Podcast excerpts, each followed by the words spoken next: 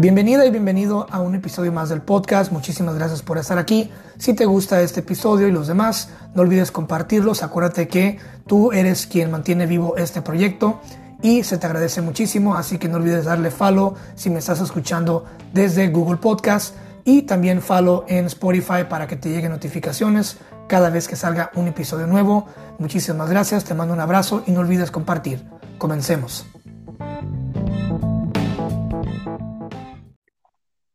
Mi querido Axel Vargas, después de perseguirnos por varias semanas, creo yo que esta es la toma final. ¿Cómo estás? ¿Cómo estás, mi Cris? ¿Cómo estás? ¿Sí me escuchas bien, hermano? Sí, ya te escucho muy bien. Esta es la toma final. Sin duda, esta conversación bonita y pues estoy muy emocionado y de una vez empezamos de lleno porque eres el primer locutor que llega al podcast y se me hace así algo chido, algo muy bonito, algo muy diferente y, yo creo que la primera pregunta que tengo para ti es, ¿qué se siente ser un locutor por profesión, ya un locutor profesional? ¿Qué se siente embarcarte en esa bonita carrera usando la voz como vía de acceso, no? Ay, hermano, pues, ¿qué te digo? La verdad de las cosas es que para mí ha sido algo muy bonito, muy, muy bello. Eh, vivirlo, decirlo es una cosa, pero vivirlo es otra. Y la verdad es que ha sido una experiencia fantástica. Yo lo diría o lo pensaría como, como un sueño que sí se cumplió. Entonces, ha sido maravilloso, mi querido Chris, muy, muy padre, honestamente te lo digo. Qué bonito. Y te comparto el sentimiento porque ambos, yo creo que hacemos lo que nos gusta, lo que amamos, en mi caso, lo que es la poesía, ahora el podcast, todo este show. Es bien bonito, fíjate, estar arriba de un barco sabiendo que lo conduces y vas hacia, hacia el lugar que tú quieres, ¿no? Con, mediante tu arte, mediante lo que te gusta hacer y te apasiona hacer. Em, la otra es, ¿cuándo te diste cuenta de que tú tenías madera de locutor? ¿En qué momento te llega este flachazo? ¿En qué momento te das cuenta de que tu voz sirve para ser locutor? Fíjate, agregando un poco a esto que me, que me estás preguntando, pues yo me doy cuenta cuando por ahí de quizás de los 15 años me empieza a cambiar la voz, pero digamos de hacerlo de una forma profesional, ¿no? Eh, o más bien, querer hacerlo de una forma profesional. Pero si, si hablamos y nos remontamos a mi infancia, bueno, pues desde que era niño, ¿no? Porque cuando me ponía a escuchar a los locutores en las diferentes eh, frecuencias, pues uno no sabía de qué se trataba, ¿no? Y, pasas desde hacerle o jugarle eh, bromas telefónicas a, las personas, cuando antes todavía podíamos marcar un número y teníamos secciones amarillas aquí en México, que eran los libros de, de los números a nivel nacional, pues escogías alguno o marcabas uno al azar y de repente mis hermanos y yo ya les hacíamos bromas, ¿no? Y ya estábamos jodiendo al prójimo a distancia eh, haciéndole show y haciendo concursos que entre, entre premios y regalos que nunca entregábamos y que al final terminábamos colgando la llamada. Problema era cuando nos la regresaban cuando salieron los identificadores de llamada, ¿no? Ahí ya era el problema. Pero en general, mm, pues ahí, ahí me di cuenta, ¿no? Empecé a caminar, a tomarle el gusto, a ir a diferentes eventos, a conducir eventos, bodas, 15 años, muy chavito, y de repente de eso a, conducir este, eh, promociones en, en, tiendas, en restaurantes, en la parte exterior, con una bocina, con unos animadores o una edecán, y así va uno avanzando, ¿no? Pero cuando eso te gusta, me queda claro que encuentras a la horma perfecta. Y entonces, un buen día. Tu primer, ¿Cuál fue tu primer trabajo? ¿Tu primer trabajo, te acuerdas? Al primer trabajo hablamos, eh, sí, claro, porque si lo decimos trabajo es porque lleva una paga de por medio, ¿verdad? Pero yo diría que el primer trabajo en el que me pagaron, que tiene que ver con la voz, fue cuando me puse a promocionar una marca de pizzas muy famosa a nivel mundial. La, esta que tiene, que es azul, ya lo ubicas. Digo, pues si no al rato van a querer colgarse de tu podcast, hermano, y no vale, no vale la pena. Entonces, no queremos eso. Entonces, ahí fue la primera vez en una de sus sucursales aquí en México, en la parte de afuera, en Puebla, donde yo vivo, en la exterior, en la parte exterior, allí estaba, ¿no? Anunciándolo y vendiendo las promociones y ya sabes, ¿no? Ahí animando. Y fue la primera vez que me pagaron por hacer algo con mi voz, ¿no? Sí, básicamente creo que esa fue la primera ocasión, querido Chris. ¿Y cómo te sentiste? ¿Cómo fue la primera vez que te agarraste un micrófono en la calle? No sé si fue afuera en la banqueta. De ya estoy aquí, a ver qué pasa, ¿no? ¿Cuál fue tu sentimiento? En ese momento era, era diversión, pura diversión, porque en realidad ni siquiera creo que iba por el pago, ¿no? Porque a lo mejor, eh, bueno, pues uno va pasándola, ¿no? De momento, ya sabes que hay crisis en las familias y, y tratas de buscar la forma de salir adelante. Y entonces a lo mejor eso era como un aliciente extra económico, porque yo me encontraba estudiando todavía el, el bachillerato o la educación media. Entonces creo que lo que sentí pues fue eso, fue diversión, me divertía, me sentía eh, jugando, ¿no? Porque, porque no lo haces de una forma profesional, te digo, lo haces por diversión, lo haces por unos centavos, ¿no? Entonces realmente no, no tiene como, como un síntoma o, un sentimiento eh, como ahora lo tengo, no antes, antes no lo tenía, ¿no? Hoy es una pasión, antes era una diversión. Todavía lo sigue siendo, pero, pero antes no había esa pasión profesional que hoy ya existe. ¿Cómo se certifica uno o cómo hay algún tipo de licencia, algún tipo de carrera, de curso eh, para volver que tu voz sea profesional? Porque me imagino que ustedes tienen alguna cédula o algún certificado que dice, este es un locutor de verdad y, no es no, ¿no?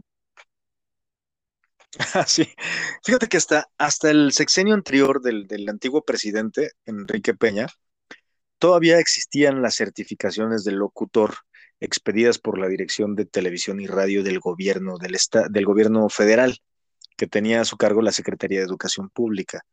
Todavía existía y de hecho para certificarte tenías que hacer una serie de exámenes y había, recuerdo como, como locutor, había clasificación A, que te permitía ser locutor, y clasificación B, que te permitía ser cronista. Entonces, teniendo esas certificaciones, ya podías trabajar en alguna, bueno, no era el que, o sea, ya te permitían, pero no era que ya, ya tuvieras que trabajar, porque todavía venía el proceso de selección de las casteadoras, eh, hacías un casting o, te ibas al sindicato que te tocara y ahí metías tus documentos, tu documentación en regla y hasta que te tocara el turno, ¿no? Y ya después entrabas directo a la empresa mediante el sindicato o la empresa te contrataba haciendo un casting de entre mucha gente y una vez estabas adentro, pues bueno, ya el certificado te amparaba, pero sí lo hay. Y como tal, la carrera de locución en México apenas es algo que está recientemente naciendo hace un año, si no mal recuerdo, eh, ya en, México como tal, pero por ejemplo en Argentina, en Latinoamérica como en Colombia, en estos dos países de Latinoamérica, bueno, pues ya existe la, licenciatura en locución desde hace muchos años, ¿no? Tú ves maestros, ves egresados eh, licenciados en locución, o sea, ya es algo que, que ya está, que ya está funcionando, ¿no? Pero más o menos así es, mi querido Cris. Fíjate qué curioso. ¿Qué es lo que más te gusta hacer? ¿Te gusta, por ejemplo, disfruta más, disfrutas más grabando spots para, no sé, qué sé yo, un programa de radio? ¿Disfrutas más grabando algún spot para, un, para una cadena o para el gobierno? ¿Qué es lo que más disfruta Axel Vargas a la hora de trabajar? Es decir, estos son los proyectos que me encanta, que me encanta hacer. Todo tiene su, su belleza ¿no? Aprendes con el tiempo que cada cosa que grabas es la oportunidad para que tu voz llegue a algún lugar, a oídos de alguna persona que ni te conoce, ni tú a ella, ni ella a ti.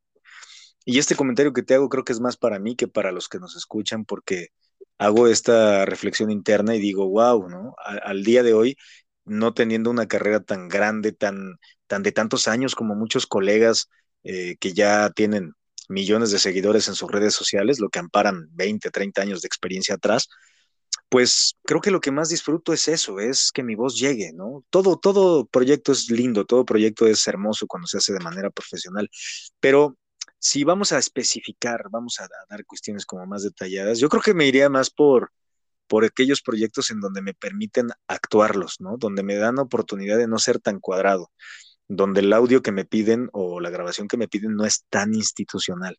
Entonces, por ejemplo, esos me gustan mucho porque, te digo, dan cabida a que de repente empieces a actuarlos, ¿no? Y, ya de pronto estás grabando algo eh, con sentimiento y ya estás bien metido y estás como, no sé, como en una narración, ¿no?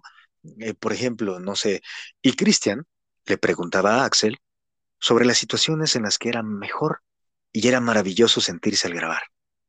Axel le contestaba que todo esto era una cualquier cosa, pero sin embargo, o sea, ese tipo de cosas, Chris, en donde te permiten ya ya este, eh, un poquito de la actuación, ¿no? Porque también tomé varios talleres, no estudié actuación, pero he tomado varios talleres de actuación, eh, he conocido el método Linklater para poder sacar la voz interior, todos estos métodos que, que de pronto tú tienes que ir más allá, ¿no? Entonces ya no solamente grabas como locutor, sino de, de repente yo también soy conductor de, de televisión, entonces de pronto pues ya también te pones a conducir si es que hay un contrato de ello o si hay algún proyecto, pues también le entras, ¿no? Y mandas el casting. Entonces aquí te vuelves multifacético, ¿no? Está súper padre.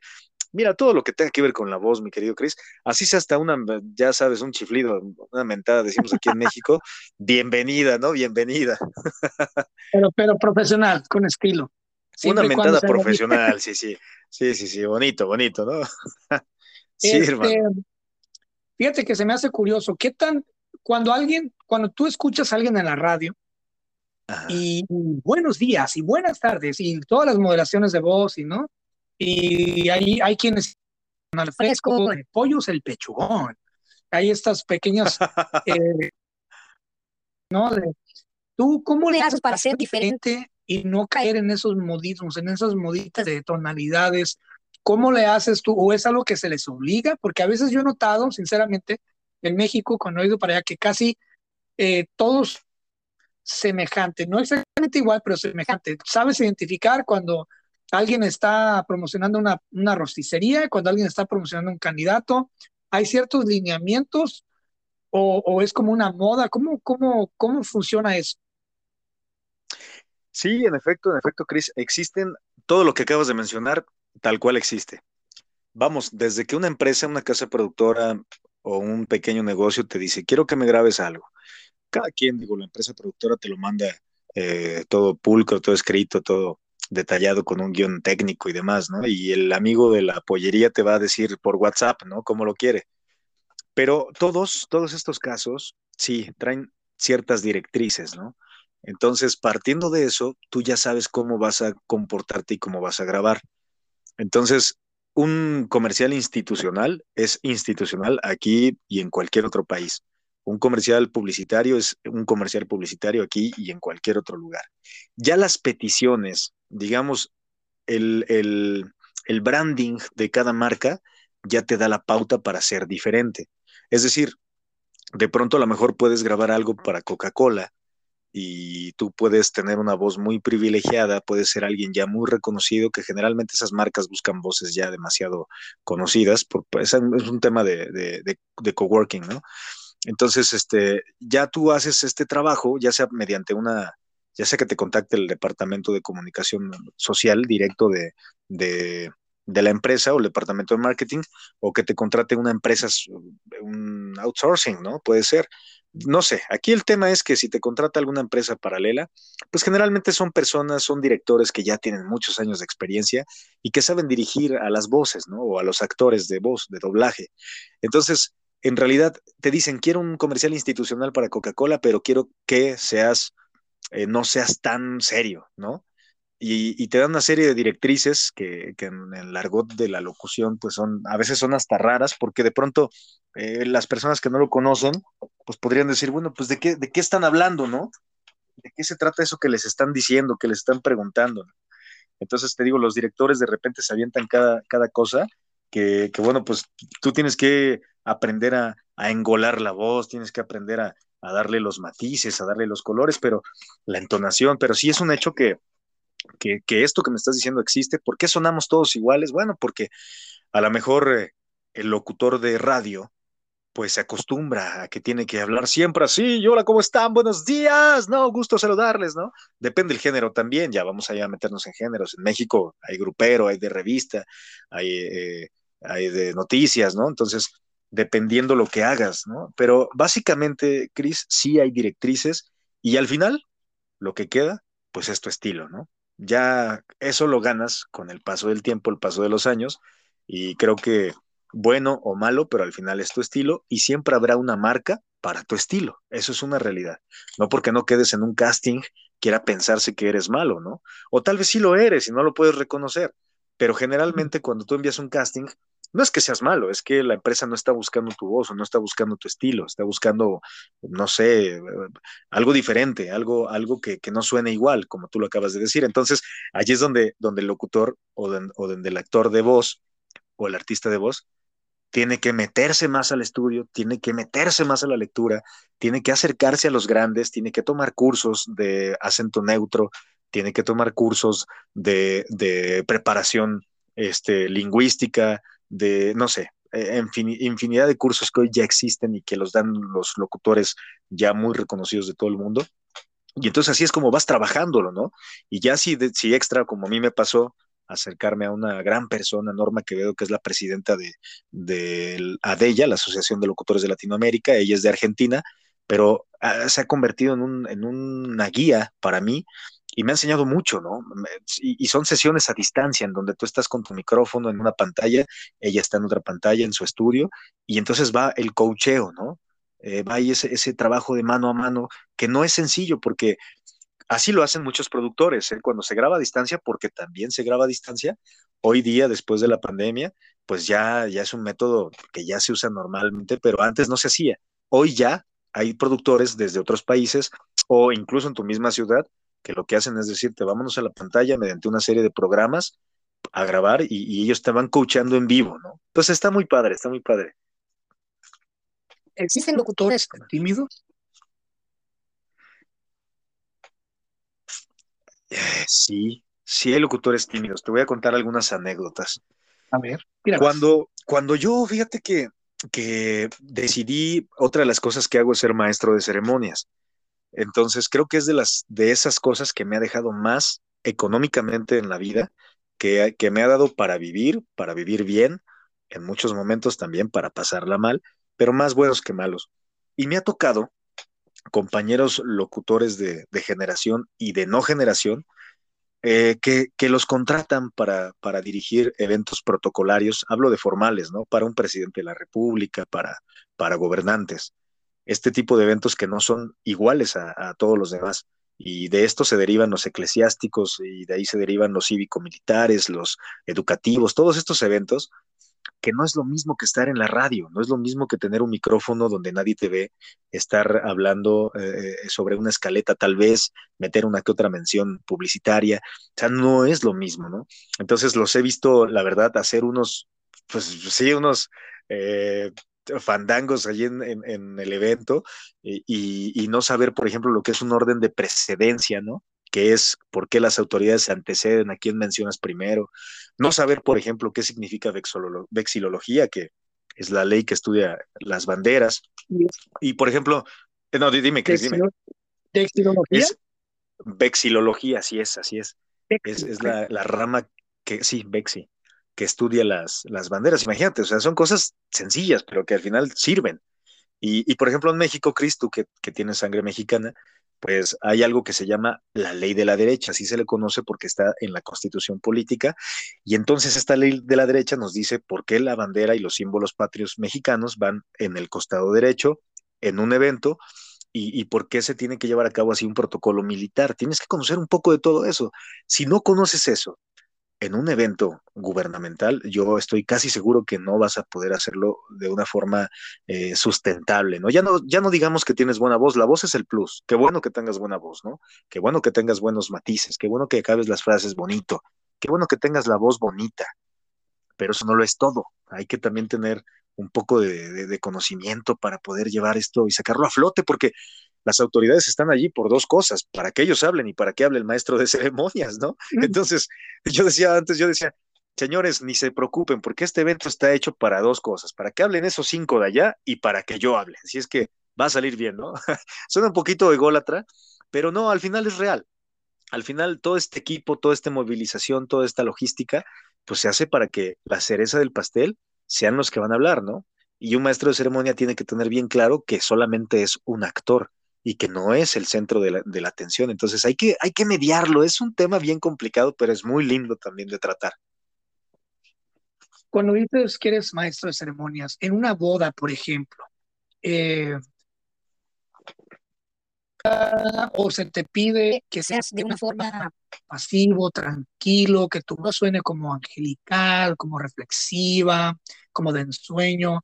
¿Cómo, cómo, o, o, o te piden que seas como entretenido? ¿Cómo está esa onda cuando, cuando te toca llevar una ceremonia de una boda, no? Fíjate, Cris, que va a sonar esto a presunción, amigo mío. Eh, esta pregunta nunca me la habían hecho y te repito, sonará a presunción, pero ojalá que quienes nos están escuchando, que no, no me conocen ni yo los conozco, espero que no me, las, no me la mienten. La verdad es que hace muchos años, Cris, muchos años que no conduzco un evento así. Hace mucho tiempo. Creo que la última vez que tuve un evento así fue porque un amigo, que, que, era mi super amigo de, de época de niños, me pidió conducir su, boda, pero yo te hablo de esto que fue hace como cinco años, ¿no? Y de ahí para atrás, échale otros, échale diez años, ya tengo 33 años, ¿no? Entonces, hace, hace todo ese tiempo que no conduzco un evento social, ¿no? Unos 15 años, o una boda o algo así, porque creo que como todo en la vida, uno va evolucionando, ¿no? Es como el amor, evoluciona, no creo que se acabe, yo más bien creo que cambia, pero allí está, de una u otra forma. Lo mismo es aquí. Esto creo que, que yo no voy a negar nunca, nunca, jamás mis raíces, ni nunca más lo que hice en el pasado, porque también estuve en esos eventos, pero creo recordar que nunca me pedían algo así como de, oye, que, suene así o que suene tal. Más bien lo que me pedían era anima, ¿no? Cotorrea. Y pues yo era joven, Cris, era ávido de tener todas las ganas, ¿no? De gritar, de cansar mi voz, de desgarrarme la garganta, y pues lo hacía con mucho gusto, ¿no? Sí, sí, sí, no, ya sabes, ahí el galán y todo, ¿no? Y la verdad es que, pues creo que no me iba tan mal. Pero te digo, hace tantos años que ahora hasta siento que lo extraño. Así es que cuando te cases, invítame a tu boda, por favor. Yo la conduzco, Cris, ¿eh? sin problema. Claro, claro, estás cordialmente invitado, claro que sí, mientras que encuentre la valiente. gracias. gracias, hermano, gracias. Anímense, chicas, aprovechando. encontrar a la valiente que diga sí, ¿no? no, pues ya postea, hermano, postean tus redes también, pues no va a caer del aire, ¿no? Del cielo. Voy a poner un anuncio que diga, se busca novia con suegra amable. y con hermano locutor, agrégale. Ándale, con hermano locutor. Habla, bueno, en las ceremonias, eh, me habías contado por ahí o investigué de que en algún momento estuviste conduciendo ceremonias presidenciales para diversos presidentes. ¿Puedes compartir un poquito de tu experiencia con esos eventos, cosas, eh, cosas extrañas o cosas eh, muy interesantes en esos eventos? Uy, hermano, cuántas experiencias. Ahora, a ver, hiciste, hiciste tu chamba, Cris, ¿eh? ya me di cuenta que sí te metiste hondo. la, la verdad, amigo, eh, sí, sí, mira, lo voy a decir, pero si no aparezco ya mañana vivo, pues ya sabrás por qué razón, hermano. Este, no, no, no, no es para tanto. La verdad es que yo estuve, eh, tuve la oportunidad de conducir eventos para tres presidentes de la República, tres presidentes de México. Uno de ellos fue Enrique eh, Calderón, eh, el segundo fue Enrique Peña Nieto y el tercero el actual presidente Andrés Manuel López Obrador. Más allá de la politiquería, de lo político, que yo también he estado muy inmerso en esto desde muy chavito, te digo, todo va de la mano. Aquí en México todo va de la mano si andas en política, andas aquí y andas allá, y, tienes que ser multifacético, ¿no? Entonces, regresando a ese tema, creo que la primera experiencia que tuve en un evento presidencial, la verdad sí estaba muy, muy nervioso. Eh, tenía, pues, creo que, no sé si unos veintitantos, veintitrés años, tal vez veinticuatro años. La verdad, muy joven y eso lo debo agradecer a la vida. Y eso causaba mucha sorpresa, fíjate, porque generalmente aquí en Puebla, en México, eh, en esta municipalidad o municipio, como le conozcan en otros países, hay muy pocos que hacen lo que yo hago, muy pocos. No quiero decir que yo sea el único, repito, ¿no? Eh, pero cada quien tiene su estilo.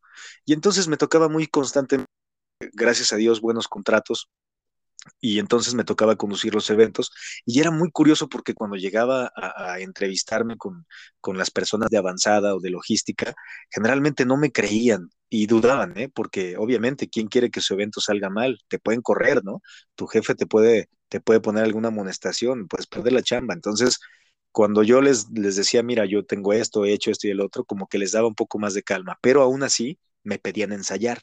Entonces, por ejemplo, los eventos presidenciales son muy curiosos. Antes de este presidente, había un servicio que se llamaba Estado Mayor Presidencial, que era un servicio como tipo servicio secreto allá en Estados Unidos, donde tú vives, que lo que hacían pues es cuidar al presidente, ¿no? En todo, desde su imagen, desde lo que dice, todo, todo, todo. Entonces, a mí me tocaba colaborar con la tercera sección, recuerdo, la tercera sección del Estado Mayor Presidencial que se encargaba de protocolos.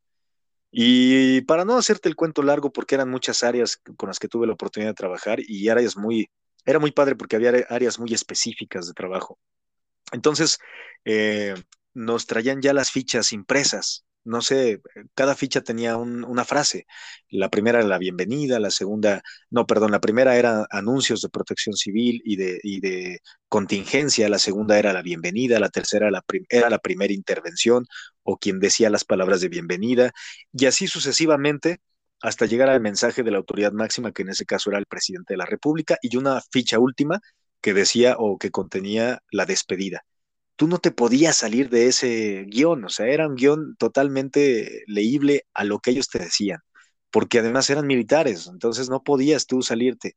Y te encajonaban, Cris, quiero que te lo imagines, te encajonaban en un espacio de uno por uno o de dos por dos, en, unas eh, vallas, de estas vallas metálicas que se colocan en muchos eventos, así te, encajonaban y ahí tenías tu micrófono y allí pasabas horas parado porque te citaban dos horas antes de los eventos. Entonces, eh, no, no, no, era, era, era un tema mortal, o sea, los pies terminaban, no, tienes idea de cómo. Claro que de pronto antes de que llegara el presidente, dependiendo quién te tocara, podías relajarte un poco y quizás hablar un poco con la gente y darles la bienvenida y agradecerles que te acompañaran o que acompañaran al evento más bien.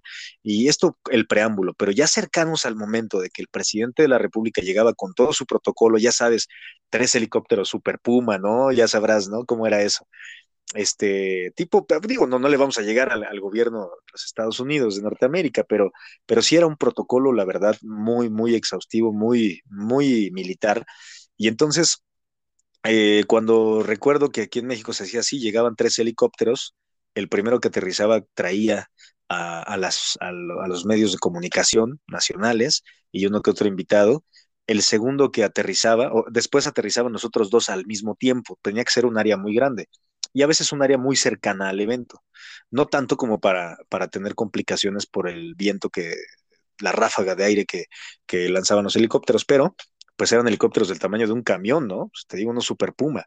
Entonces, eh, ya en los últimos dos que aterrizaban al mismo tiempo, pues ya, como todos eran iguales, pues era una medida ahí de, de, precaución, ¿no? Para saber en cuál venía el presidente, pues no lo sabías, bajaba de cualquiera de esos dos.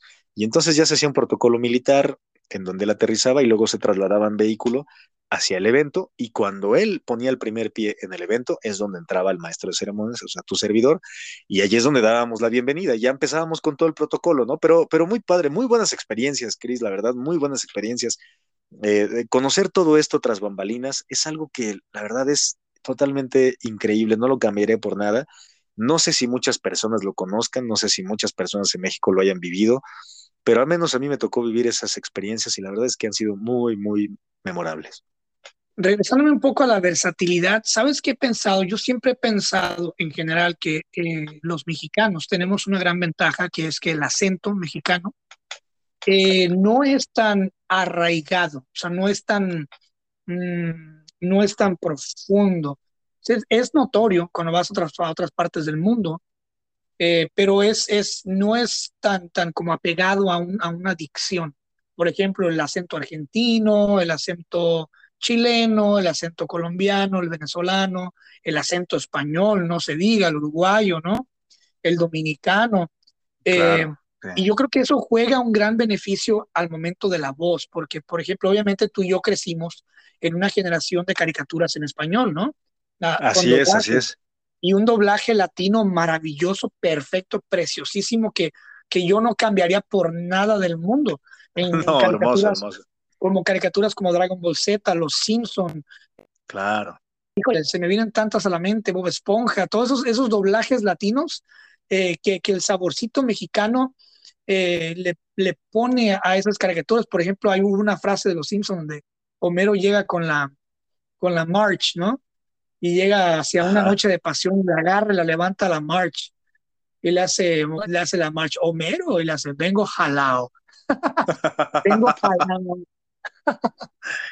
no, hombre, pues sí, o sea, uno dice, ¿y eso qué carajos es, no? ¿Con qué se come? ¿Qué está diciendo? ¿Me está albureando o qué, no? O el, típico anda la osa, ¿no? Las frases, ¿no? anda, la osa. anda la osa, ¿no? sí, sí, sí. Eh, esas, esa, oye, sí te sale la voz, mi querido Cris, ¿eh? Ya, tengo, voz, de, tengo voz de fumador crónico compulsivo. no, hombre, pues esto que estás platicando, mi querido Cris, es lo que, más o menos lo que te comentaba hace rato, retomando un poco lo anterior. La verdad es que eh, es, es complicado llegar al acento neutro y de hecho incluso es más fácil para los mexicanos, sí, por lo que acabas de mencionar, que para los eh, colegas latinoamericanos de los otros países, ¿no? Es, es, más fácil para los mexicanos porque el acento neutro es ese acento que no tiene nada, que dice poco o dice mucho, pero que no tiene expresiones, que no tiene movimientos, que se quiere hacer transiciones, ¿no? Es como muy, muy tácito, muy plano, pero, pero que si se graba bien, si se logra dominar, se convierte en algo hermoso, ¿no? En algo maravilloso. Entonces, por ayer, mientras estabas haciendo este doblaje, que ya le quieres quitar la chamba la voz de, Sí, entonces, este, eh, eso que estabas haciendo tú es precisamente este trabajo que uno hace con la voz, ¿no? Porque, porque si bien lo que dices es muy importante, que los mexicanos tenemos una cierta peculiaridad, y además de que somos eh, versátiles, grabamos desde institucional hasta publicitario, hasta doblaje, hasta audiolibros, hasta bla, bla, bla, lo que no sucede en Estados Unidos, ¿no? Y tú lo sabes, tú que lo has vivido ya tantos años el que graba institucional, locutor de Estados Unidos, nada más eso graba. El que graba e-learning solamente graba eso y no hace nada más, ¿no? Entonces, allá se especializan, aquí somos multifacéticos. Fíjate, fíjate, Cristian, que te quiero platicar que, por ejemplo, el ser humano consta de, o, la, voz del ser humano, digamos lo que tú utilizas para comunicarte diariamente, está más o menos el rango vocal entre cuatro y cinco octavas. Eso es lo que tiene la voz humana para comunicarte todos los días con lo que tú llevas, lo que quieres decir y darte a expresar. Y luego de esas, de esas octavas, más o menos aproximadamente, y ya va aquí dependiendo de, de, cuánto, de si eres muy gritón o no eres muy gritón, pero una, una voz, voz humana, está aproximadamente entre 80 y 260 hercios, ¿no? ¿Qué quiere decir esto? Que un hombre adulto pues eh, puede a lo mejor llegar a, a, gritar eh, si logra desarrollar su voz pues de una forma muy agradable o muy desagradable, ¿no? Porque, porque aquí lo que te da esa pauta es el trabajo. Entonces, ¿por qué te estoy contando esto? Porque derivado de lo que tú dices, nace el estilo, ¿no? Y el estilo se crea con el estudio. Y el estudio se crea con la experiencia. Y entonces una cosa te lleva a la otra. Y entonces ya empiezas a generar tus propios estilos e incluso puedes llegar hasta dominar estilos diferentes. Sos un pelotudo. No me rompas, ¿no? Ya sabes.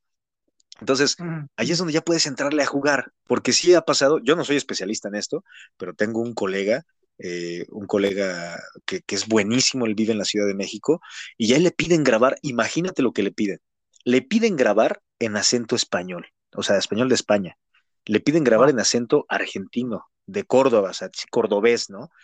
Entonces dices, oye, pero tú eres mexicano, pues sí, cabrón, pero me lo piden, ¿no? Porque lo hace muy bien, además es actor y es actor de doblaje también. Entonces, este tipo de cosas. Yo tiro, yo tiro ladrido. Tírame el cheque y yo hasta maullo, si quieren. Cacaraqueo.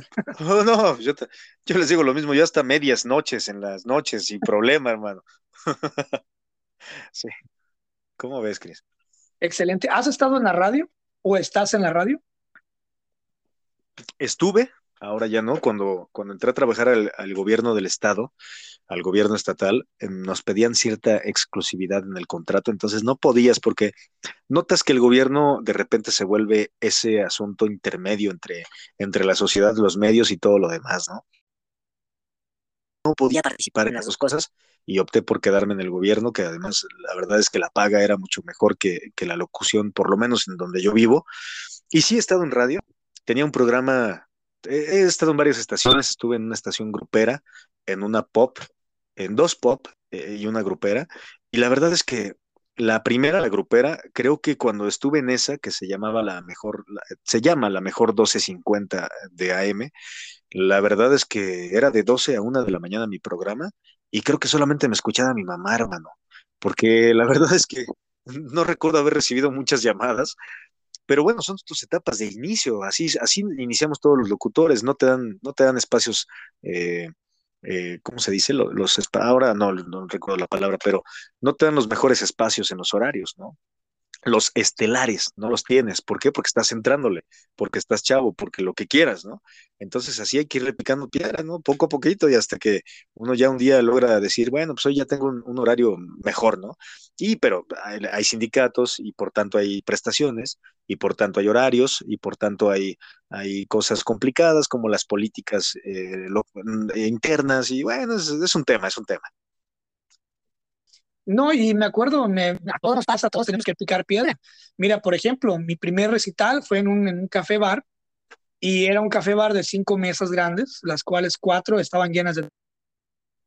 Y una era nomás de gente que llegaba, que llegaba a cenar, pero ¿sabes qué? En ese momento dije, ah, dije sí me chicopalé un poquito cuando ya iba subiendo al escenario, pero dije, ¿sabes qué? Le dije a uno de mis hermanos, ponte a grabar, güey. Ponte a grabar porque me bajé y le dije, ¿sabes qué? Le dije a mi hermano, ponte a grabar, güey. Aquí está la cámara, aquí está mi teléfono, ponte a grabar. Porque ya que no tengo público real, por lo menos lo vamos a documentar para el futuro. Y sí, ahí tengo, no he subido el recital, lo voy a subir algún día pronto. Ahí tengo todo el recital. y cuando lo suban van a ver, a ah, su madre, o sea, no hay nadie. Qué chingón. No hay nadie. El único que estaba ahí este, era mi familia y mi papá brindando con unas cervezas, y, pero todo, estuvo bonito este, y se disfrutó. Y es algo que no cambiaría por nada. Picar piedra es algo que no, no cambiaría por nada, ¿no? Porque ya después. No, pues es hermoso, ¿no? Te tocan lugares más grandes. Tienes que tener ese recuerdito, ¿no? De dónde empezaste.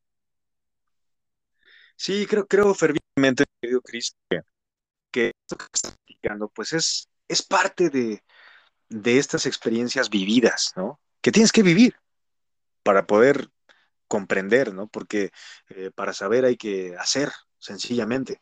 Y qué bueno que tengas esas experiencias. Felicidades, hermano. Felicidades que has tenido una persona en tu recital. Felicidades que yo he podido llegar a los, oídos de una persona y no de 20. ¿Qué importa? Así es como vamos creciendo, ¿no? Eh, ¿Cuánto le inviertes a un me voy a poner ejemplo, un ejemplo tonto, ¿no?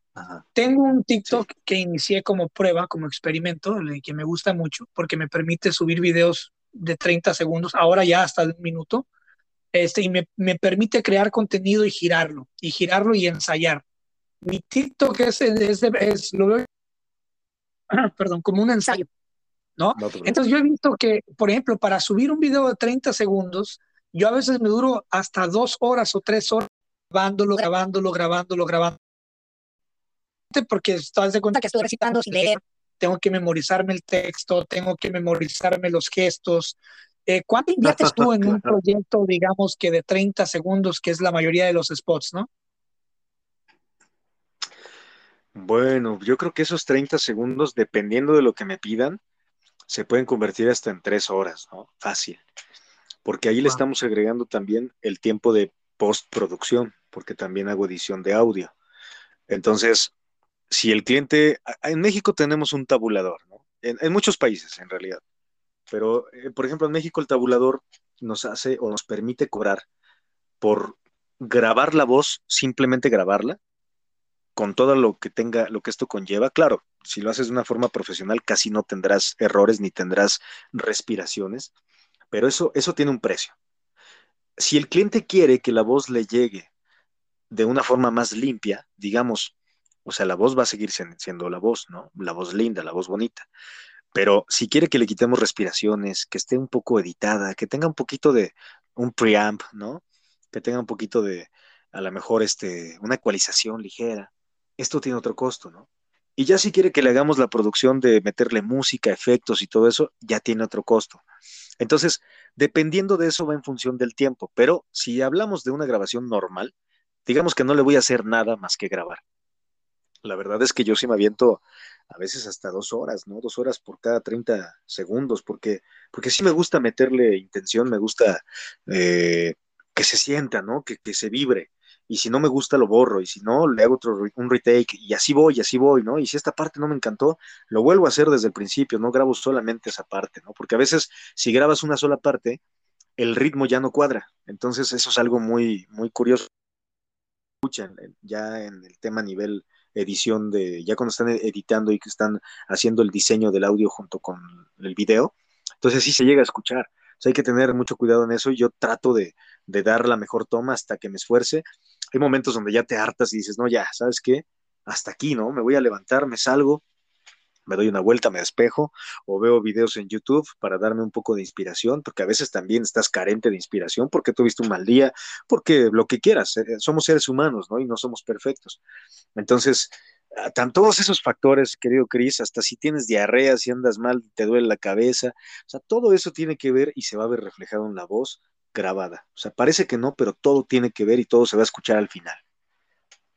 ¿Tienes, alguna especie de menjurje, remedio, eh, poción mágica, algo que utilices o que tomes para mantener tu, tu voz calientita, hidratada, fresca, tu garganta bien?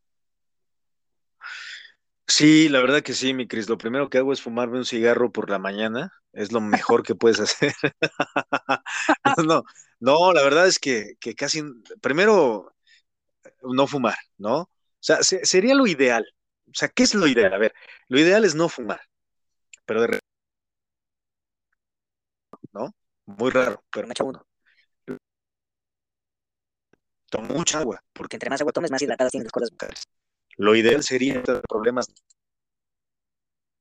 Si tienes sinusitis, si tienes rinitis, si tienes obstrucción de, de un, eh, una forma nasal,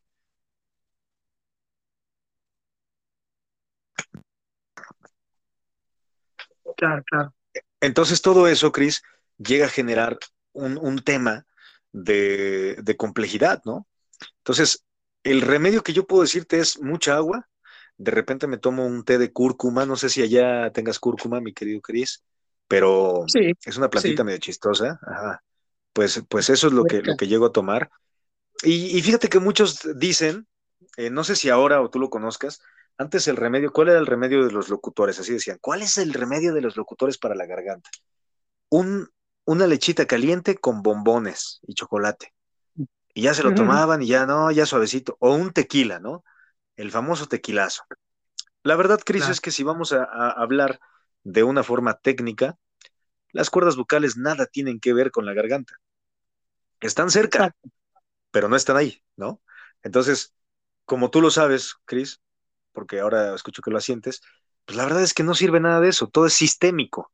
Entonces, todo lo que le metas al organismo, pues es lo que se va a ver reflejado en buenos hábitos. Entonces, desde el no dormirte tan tarde, desde no hacer esfuerzos bucales, eh, vocales, perdón, no hacer esfuerzos vocales, eh, de repente querer gritar mucho, hacer sonidos guturales, eh, todo esto, esforzar la voz, querer impostarla y todo el tiempo querer hablar así como mi querido amigo Juan Carlos Tinoco Thanos, ¿no? O sea, todo eso, si no es tu voz, si no es tu, tu, tu rango, pues no lo hagas porque te estás fregando, ¿no? O sea, no tiene caso que lo hagas. Y fíjate que eso hacía yo, ahora que traigo una experiencia de vida. Cuando estaba chavito, me estaba cambiando la voz por ahí de los 15, 16 años, quizás un poco antes, la verdad es que yo impostaba la voz, Cris. ¿Por qué? Pues porque la sociedad nos, lo pide, ¿no? Te quieres hacer el adulto y crees que porque suenes así ya suenas más cool y porque suenas más bonito, ¿no? Y encajas con la sociedad, con las amigas y de repente les endulzas el oído. Pero nada que ver, Cris. Lo único que haces es estarte jodiendo las cuerdas vocales y, después a lo mejor hasta traes un problema que sea crónico, ¿no? Entonces sí, sí es un tema delicado. Pero sí, no tomar frío, no tomar caliente, siempre tibio, ¿no?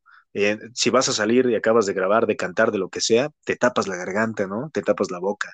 Entonces, todo ese tipo de cosas, la verdad sí son muy importantes. Es lo que yo trato de cuidar y hacer calentamientos previos a grabar y después de grabar. Primero para calentar la voz y segundo para relajar las cuerdas vocales. Fíjate que voy a revelar un secretillo. Échale, hermano, échale. Antes de los recitales, un día antes, yo no ceno nada. Ajá. No ceno, me voy a acostar temprano, lo más temprano que se pueda, porque obviamente, como lo acabas de mencionar, el cuerpo está conectado, entre más relajado, mejor. Y sobre todo en mi área, que es la poesía, tienes que llegar a crear un escenario, tienes que llegar a... Hay que sentir, hay que sentir. Sí, las tonalidades, estudiar el poema, todo, todo, toda la historia que quieres. Entonces me duermo temprano, no ceno, y al día siguiente no desayuno, cabrón. Entonces, Ay, cabrón, no chingues, si no, ¿y si aguantas? No, sí, espérate, te va. Entonces, como yo mis recitales en la tarde, hace cuenta que yo llego a los recitales, pero al borde, digo, con un hambre, con un hambre, y así como, a lo mejor va a sonar un poco loco, pero a mí me funciona, lo voy a pero decir. Espérame, Chris, ¿dijiste con un hambre o con un nombre? No entendí eso. Hambre. Ah, perdón, perdón, perdón. Aclarando. Eh, y bueno, llego con un hambre, con un hambre, hambre, hambre, y así como medio mareadito, pero no como de que ya me voy a desmayar.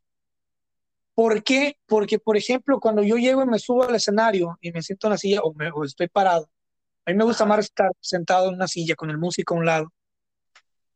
Cuando yo me, me siento ahí al público, yo llevo ya, eh, mi cuerpo está como, como que, un, como que en, en, modo de relajación, buscando preservar todas las energías.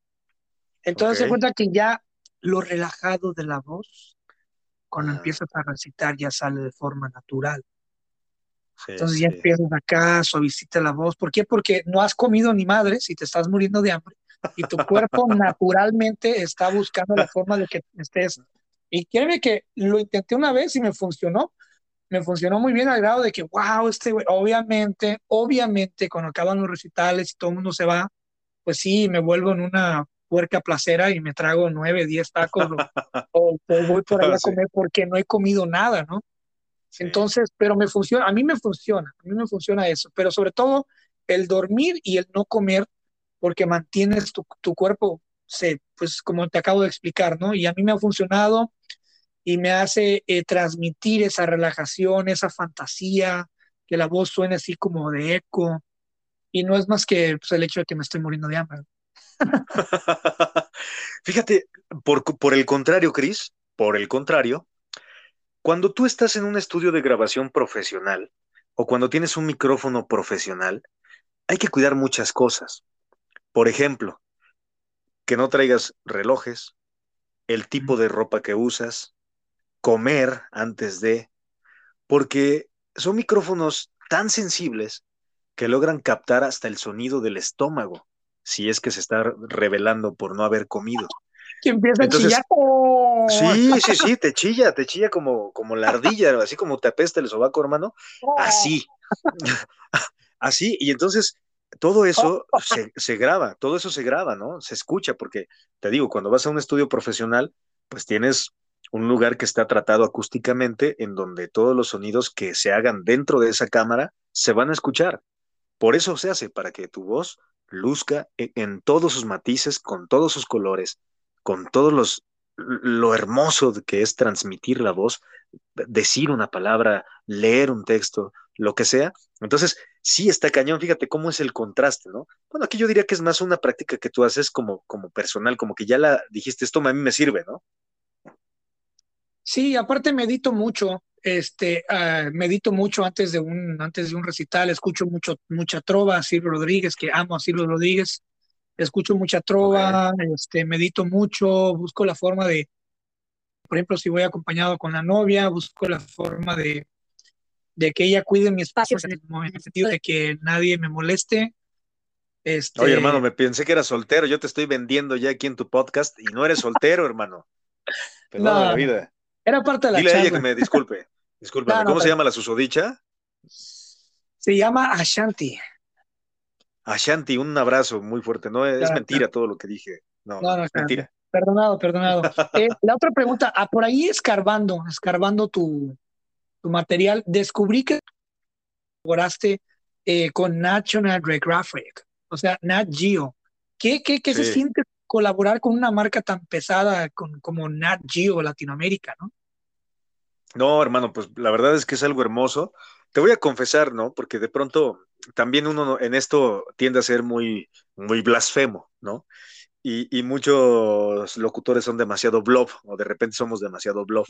Entonces, la verdad es que no, no fue un proyectazo, pero fue algo para mí muy grande.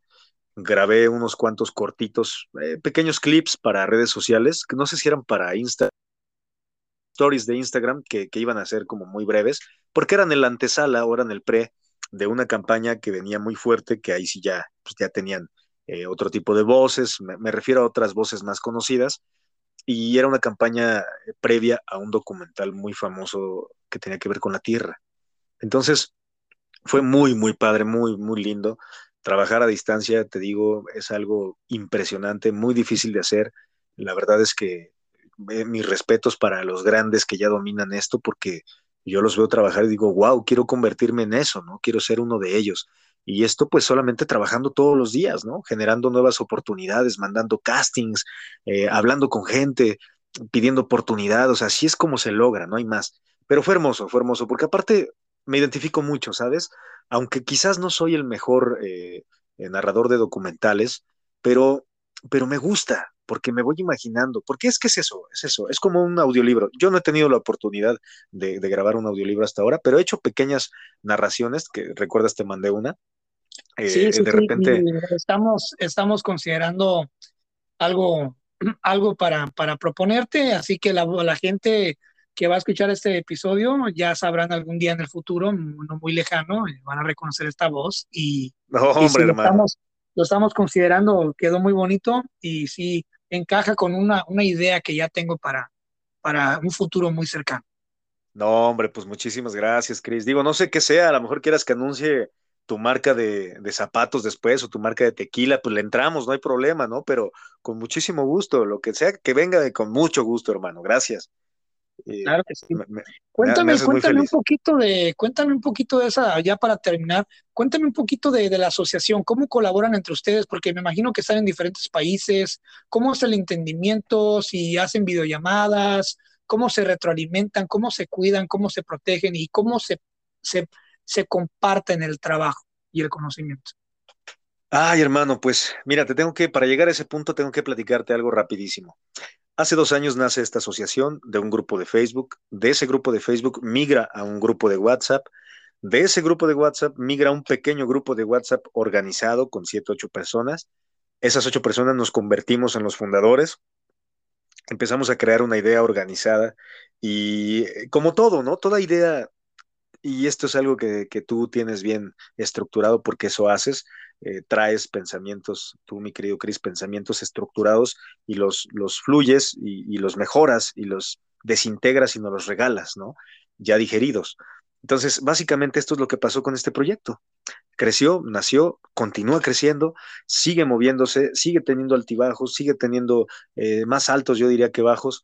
Eh, como todo, hay gente que ya no está, gente que se fue descontenta, gente que entra con mucho ánimo, pero así es esto de la vida, ¿no?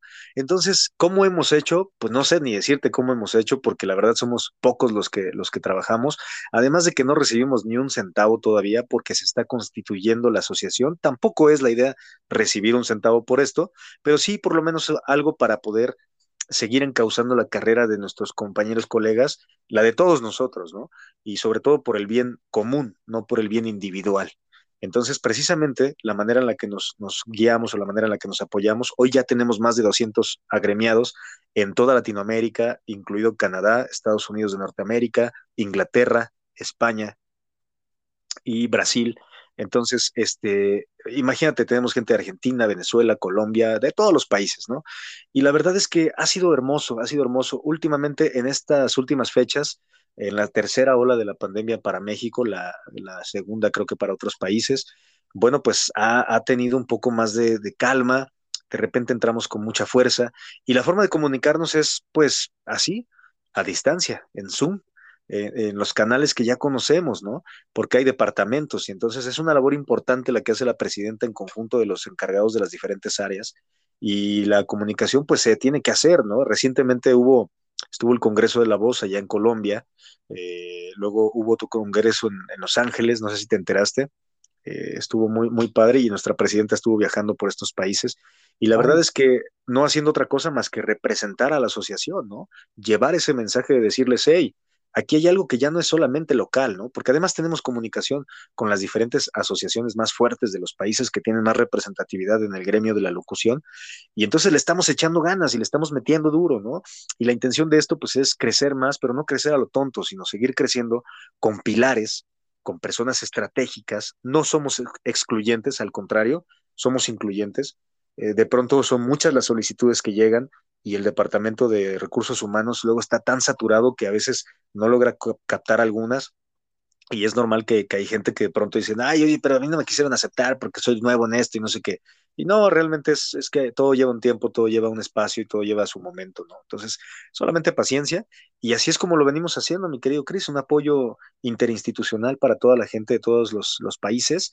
De pronto, en cuestiones tan sencillas como de, oigan, me pidieron este, esta grabación o este demo, ¿cómo le hago, no? ¿O qué significan estas siglas antes de, esta, de este tema, ¿no? Hasta temas ya jurídicos, quizás legales, ¿no? Que se tienen que asesorar con cada país, evidentemente los redireccionamos con, con, la gente que se tiene que, que se tienen que apoyar, porque a distancia sería muy complejo hacerlo, y las leyes, tú sabes que en cada país son diferentes. Entonces, pues hemos tratado de, de generar una sinergia. Te digo, no ha sido fácil. Si una asociación a nivel local, a nivel país, es bien difícil fundamentarla, ahora imagínate una que congregue a tantos países, o sea, es un tema bien, bien complicado. ¿no? Vamos pues un saludo a toda la gente de Puebla, a tus conocidos, a la gente que nos va a escuchar. Cada vez que traigo a un invitado poblano, porque ya he traído un par y seguirán viniendo, se nota el repunte en los oyentes. Hay mucho poblano, hay mucho poblano aquí en Estados Unidos. Les mando un saludo a todos. Es el camote y... haciendo lo suyo. Sí. Para la gente que no, no sepa, digo nada ¿no? porque salgo albureado. este, sí, es que, que pues, un dulce, ¿no? Sí, sí, sí. Eh, tienes la puerta abierta a este podcast. Este podcast es tu casa. No es la, la última vez que no, nos vamos gracias, a escuchar. hermano. Muchas gracias. Este, a mí me gustaría que hiciéramos la segunda parte de este podcast en Puebla, en vivo. Yo quiero ir no, para allá. Pues encantado, pronto. hermano, encantado. Bienvenido. Y Aquí este, en mi a ver- casa tienes una pieza donde te puedes quedar sin problema.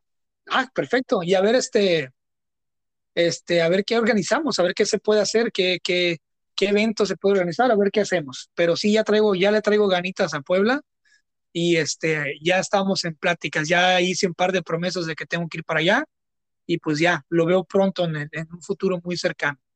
Así que pues nada, nada más que darte las gracias y por tu tiempo y por habernos perseguido tanto durante est- estas semanas, pero pues se hizo, se logró y quedó bien. Hermano, yo soy el que está más agradecido contigo por haberme dado la oportunidad, por generar las condiciones para que se diera. Te lo valoro y te lo reconozco por tu éxito, por el que sigas teniendo y por supuesto, y creo que lo más importante, por la gente, las y las, las y los, los que nos escuchan, los que te escuchan constantemente, les mando un abrazo muy fuerte y pues decirles, si me lo permites, hermano, que, Sí. que persigan sus sueños, que no dejen de, de soñar, que no dejen de creer en ellos, que busquen ese sueño interior, ese, ese, esa corazonada, que la sigan. Y cuando sientan que son buenos para eso, a pesar de que sean buenos para muchas otras cosas, que amen lo que hacen y sobre todo que les paguen por hacerlo, es increíble. Así es que, que no abandonen ese tipo de momentos. Es algo fenomenal y maravilloso. Se siente bonito cuando cobras por hacer lo que haces. Así es. Decía un amigo, cuando cobras por decir, pen, tú sabes que, a qué me refiero. y, y nos va a ir bien, nos va a ir bien. Eh, nada, nada más. Muchísimas gracias, disfruté mucho esta, esta conversación. Y pues nada, voy a poner en el enlace de este capítulo, de este episodio, voy a poner tu, tu Instagram, tu Facebook y todo eh, tus redes sociales donde te encuentre, para que pues la gente, si alguien está buscando un trabajo sobre locución, algo así, algún trabajito, algo, pues se los recomiendo muchísimo. Yo en lo personal estoy considerando a Axel para algo muy importante, que lo platicaremos fuera del aire y en un futuro ustedes van a reconocer y se van a acordar de este episodio y quizás de la segunda parte que grabemos en Puebla. Un abrazo, hermano. Oh, gracias hermano, por estar Gracias. A ti, gracias, hermano. Cuídate mucho. Un abrazo. Gracias por habernos acompañado en un episodio más del podcast. Si este podcast te gusta, créeme que te va a encantar mi otro proyecto que se llama Pláticas Proféticas. Es un excelente podcast donde hablamos de cualquier tema sin tapujos y sin miedo a la censura. Nos divertimos mucho junto con mi amigo Francisco Andaluz, que es un ex militar de Estados Unidos, un excelente maestro de historia universal, y traemos temas de todo tipo a la mesa con la única finalidad de divertirnos, de que la pases bien, de que te relajes y que también te lleves algo valioso para tu vida. Así que los veo en Pláticas Proféticas, ya disponible en Spotify, Google Podcast, búsquenos como Pláticas Proféticas y ahí está